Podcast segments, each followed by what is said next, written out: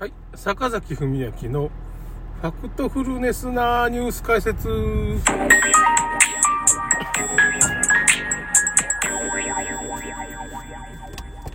ですね。また今日も夜勤明けで、どうなんでしょうかね。今日あんま眠くないですね。ちょっと若干寝て、寝てた、仮眠したからね。うん。えーとですね。まあ、4月になってから、まあ、結構4月になってから、まあ、あれだ、何だったかな。警察法が改正されてね、3月上旬ぐらいですかね。まあ、その、ワクチン関係に反対するとかね。っていうのは、話は、まあ、そういう SNS の書き込みとかに対して、まあ、その、逮捕されるとか、まあ、あと、ネットのまあ、そのデマ情報っていうのが、に対して、うーん、まあ、総務省が結構動いてるみたいなことも大、総務省も動いてるかな。まあ、そういうのが、結構、情報があったんで、僕もちょっと活動一応4月から休止とか言ってたんですけど、まあ最後に書いた記事の話をちらっとしてっていうかね、またリンクはつぶやきっていうところに貼っときますけど、まあ、まあちょっと僕もあの、角川のね、第2回、えっ、ー、と、武蔵野文学賞っていうやつに、角川昔、武蔵野文学賞第2回に、まあ一応、1166作品の中で、まあ、39作品ですか。まあ、ライトノベル部門と一般文芸部門っていうのがあるから、まあ、ライト部門、文芸部門だったら19作品の中に入ったっていうことで、まあ結構な、まあ一応編集者に誰かが押してくれたんでしょうね。誰が押してくれたってかわからないですけど、まあ、えあ、編集者の人だと思うんですけどね。それでなんか審査委員長みたいな赤坂さんって言ってます。この人、赤坂さんって人ね、僕見たんですけど、すげえな、みたいな。ちょっと赤坂さん、この人ね、僕本持ってるんですよ、この人の。なんか天皇っていうかね、後醍醐天皇と、か、まあ、その、即位した時ですかね、天皇やってた頃ですかね。まあ、その、その天皇家が危機に陥って、南北朝の時代なんかな、おそらく。だったと思うんですけどね、ちょっと、まあ、天皇とそういう、なんていうのかな、まあ、い、後に得た否認とかよ呼ばれる山の民みたいな人がいるんですよ。日本には。だから非農耕民っていうか、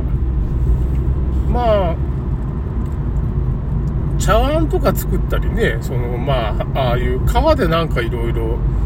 まあ、獣を解体して川でなんとか財布作ったりとか、革財布とかね、そういうふうなことを靴だとか作るとかいう、まあ、後にそういうことをする人たちなんですけど、まあ、縄文人とか、アイヌとかってなんか言われてますけど、狩猟生活みたいな、定住せずに山の上をこうやって獣を飼ってみたいなことをやってた、まあ、参加っていう人もいますけどね、そう参加と呼ばれる人もいるわけ。そういう人たちがいて、その人たちっていうかね、そういう感じの農耕民みたいな、非農耕民みたいな人で山の民と平地の民って言うんですけどね、山の民と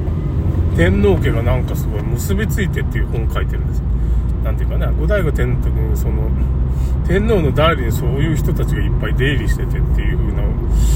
これどういうことなんかっていう風なこと。まあ、天皇がまあ信仰の対象になってたっていうかな、なんかやっぱりそういう山の民とかそういうのの、トップってに天皇がいるっていうか、やっぱ崇め立て祭るみたいな感じだったんですよね。天皇っていうのはまあ、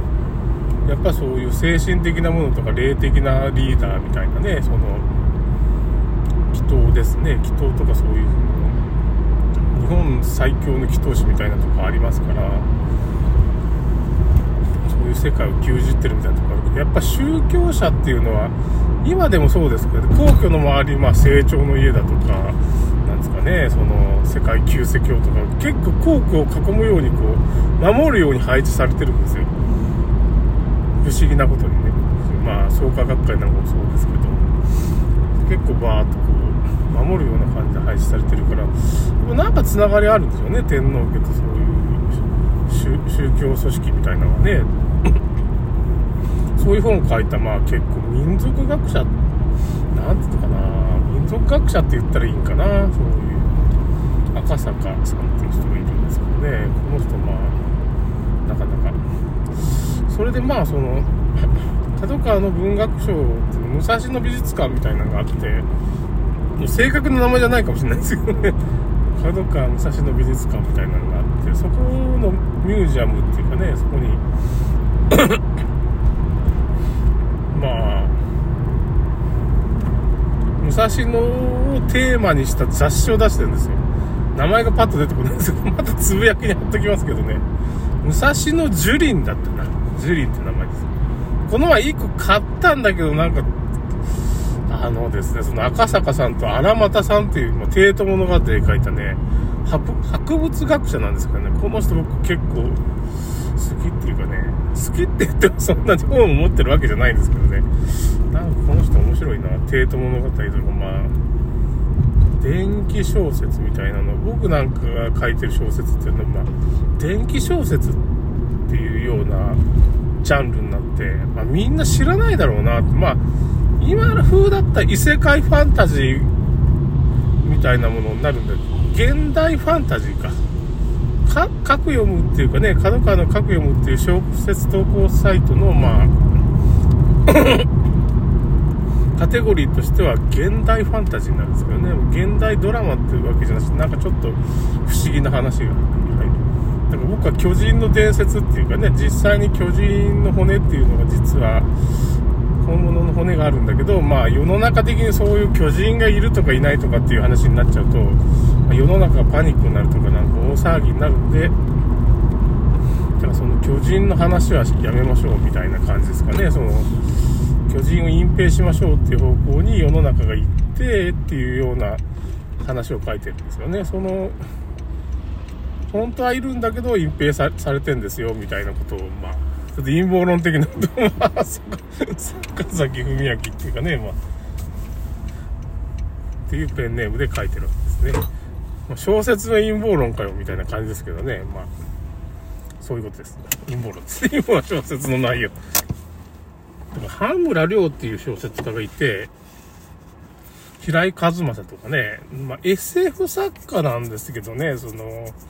星新一だとか小松左京、日本沈没とかね、星新一はショートショートって短編の面白い小説をいっぱい書いた。短いやつね。平井和正は、まあ、エイトマンとかの原作も実はやってたってのは、これ結構ね、小説版エイトマンっていうのはすごい渋いかっこいいんですよ。なんですけど、まあ、現場大戦っていうね、まあ、ある意味宗教小説なんで、SF ですね、あれも。あの、ウルフガイって狼男とか、トラ女が出てくる話とかね、もういつか書きたいんですけど、あ、書いたな、僕。一応、少女確定伝説外伝っていうとこに、まあその、タイガーとかね、虎とか狼男みたいなのが出てくるような作品書きました。新宿にね。新宿にでも、そういう 作品も書いてます。あと、だから、平井和正、栗本薫も好きでね、海水湖伝って言って、まあ、現代にそういう、クトゥルフっていうかね、その、神話って言って、そういう、イギリスのラグクラフトっていう、まあ、クトゥルフワールドって言って、まあ、古代の神々が蘇るみたいな話を書いてて、まあ、この人あんま売れなかったんですよね。その、ほとんどまあ、趣味で書いてるような感じで、だけどこの人が亡くなった後にその小説が注目されて、恐怖小説ですけどね、まあ、その同じ設定でいろんな作家がそのテーマにクトゥルフ伝説っていうのを作っていくって面白い。いろんな作家がそのクトゥルフっていう、まあ、古き神々について SF 小説っていうかね、ホラー小説みたいな、電気小説を書いたっていうような作品なんですけどね、クトゥルフって検索したらすごい出てくると。